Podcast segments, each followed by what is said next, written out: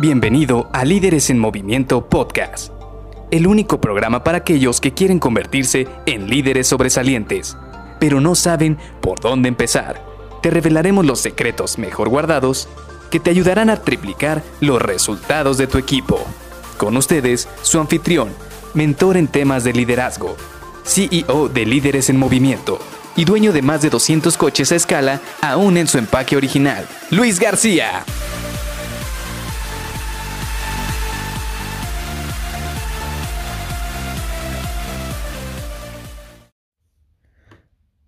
Ya pasaron dos semanas y aún no se cierra esta actividad.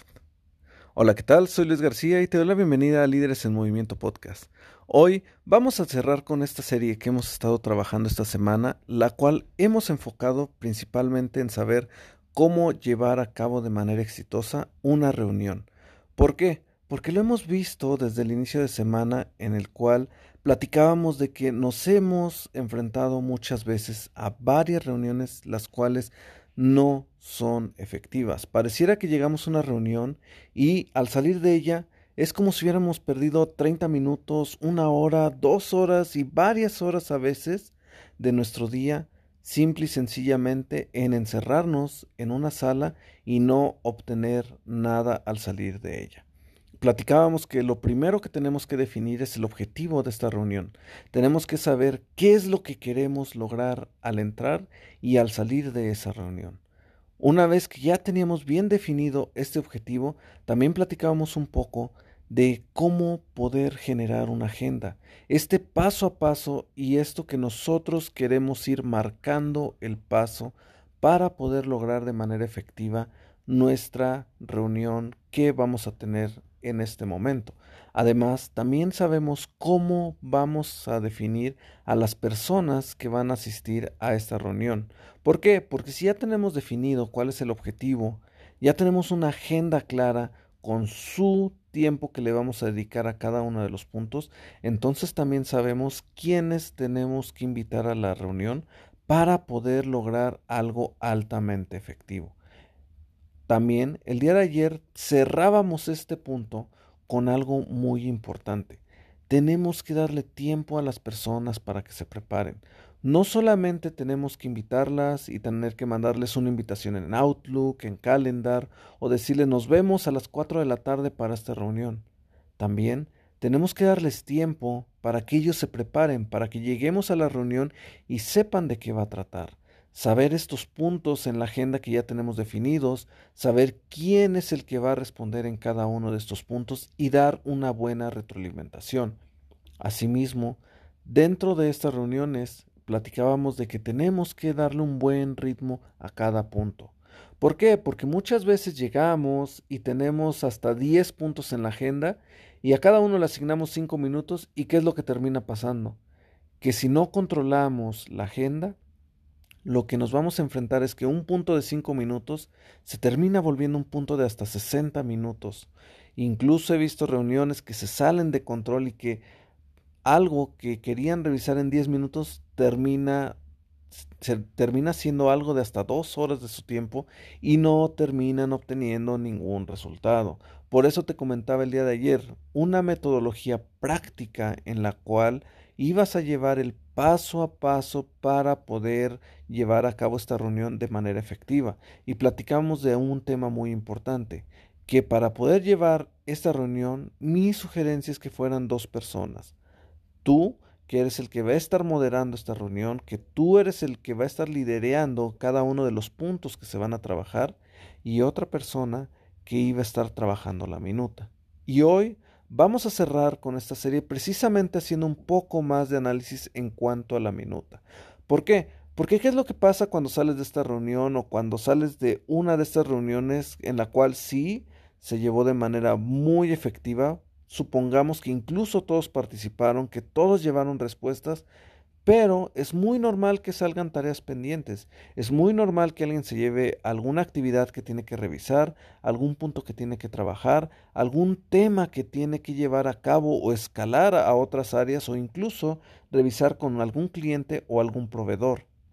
Y todo esto termina sentado en la minuta. Pero ¿qué es lo que pasa después de estas reuniones? Muchas veces sí llevamos un muy buen a cabo y tenemos todos estos puntos, pero nadie le da seguimiento a estos puntos. Y aquí es donde viene un siguiente tema que muchas veces no lo llevamos a cabo y son el seguimiento de cada una de estas actividades que tenemos abiertas. Sí, muchas veces ese seguimiento va a conllevar más reuniones y sí va a llevar otro tipo de temas en los cuales la agenda va a ser darle seguimiento a cómo cerrar cada uno de estos puntos, pero muchas veces no es necesario hacer una reunión solo para cerrar estos puntos. Cuando tú le defines dentro de la minuta un responsable, una fecha límite y qué es la actividad específica que tiene que realizar cada una de las personas en esta minuta, entonces a veces no es necesario hacer otra reunión. Simple y sencillamente ver si esta actividad se cerró en tiempo y la persona que la tenía asignada la tiene presente para poder cerrarla en tiempo. Y esto es un tema muy importante. ¿Por qué? Porque hay dos maneras en las cuales yo específicamente he utilizado para poderle dar seguimiento a estos puntos. Y aquí sí te voy a ser sincero, hay una forma amistosa y hay una forma no tan amistosa para poder llevar a cabo esta actividad. La forma amistosa, pues definitivamente es, mandas tu minuta y vas a creer ciegamente en que estos puntos se van a cerrar con el tiempo.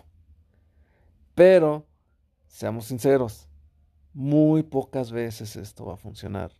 Realmente la forma que funciona, y yo lo digo en mi experiencia en el mercado latinoamericano, porque sí, yo he visto y he trabajado con otros, este, otros entornos laborales, no tanto los latinoamericanos, donde los cuales tú les dices qué actividad se tiene que hacer y se termina cerrando el día que se tiene que cerrar. Pero enfoquémonos un poco más en el mercado latinoamericano, que es el que más he tenido contacto. Y aquí es muy, es muy cierto que le damos prioridad a las urgencias. Y por darle prioridad a las urgencias, el hoy me urge que tiene que salir esto, hoy tiene que, tiene que cerrarse esta actividad, o ya llegó mi jefe y tenemos que terminar con esta actividad el día de hoy. Y por hacer eso, dejamos de atender esos compromisos que hicimos previamente. Y eso solo se termina reflejando en que tu minuta y tus actividades abiertas que dejaste después de esa reunión no se terminan cerrando. Por eso lo que yo hago es estar mandando recordatorios de manera amistosa, ya sea por correo, de manera personal o incluso llamándoles por teléfono diciendo, oye, ¿sabes qué? Tenemos esta actividad pendiente. Si le estás dando seguimiento y de esta manera tú te vas a dar cuenta si está moviéndose, si sí se va a cerrar ese punto que se quedó abierto en la reunión. Además, aquí viene otro punto muy importante. Muchas veces, y dependiendo del entorno laboral, estas actividades, si te dicen, no, es que no tengo tiempo, es que tengo otras actividades, es que tengo otras urgencias, esto te va a dar pie para que tú puedas escalar este requerimiento, para que tú puedas pedírselo a alguien que está más arriba que la persona que está asignada a esta actividad y de esta manera te asegures que efectivamente se van a cerrar todos los puntos abiertos que tienes dentro de tu agenda.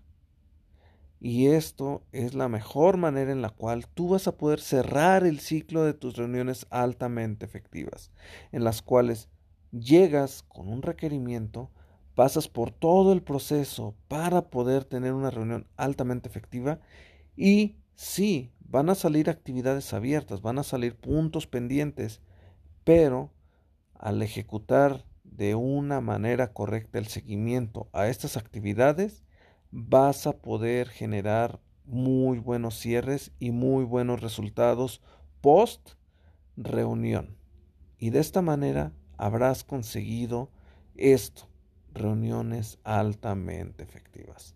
Así que te dejo esta metodología que trabajamos durante esta semana para que la empieces a aplicar. Platícame en LinkedIn qué es cuáles han sido estos puntos que te han funcionado, cómo te han funcionado y me gustaría leerlos para poderlos platicar por ahí, ya sea por mensaje o en algún otro episodio de aquí en el cual podamos traer el tema cómo has aterrizado esta metodología o si a ti te ha funcionado otra metodología, también me interesaría saberla. Así que platícame por ahí y nos vemos el día de mañana para otro tema que tenemos abierto sabes que es domingo y tenemos otros temas más interesantes que vamos a platicar. Así que nos vemos el día de mañana. Bye bye.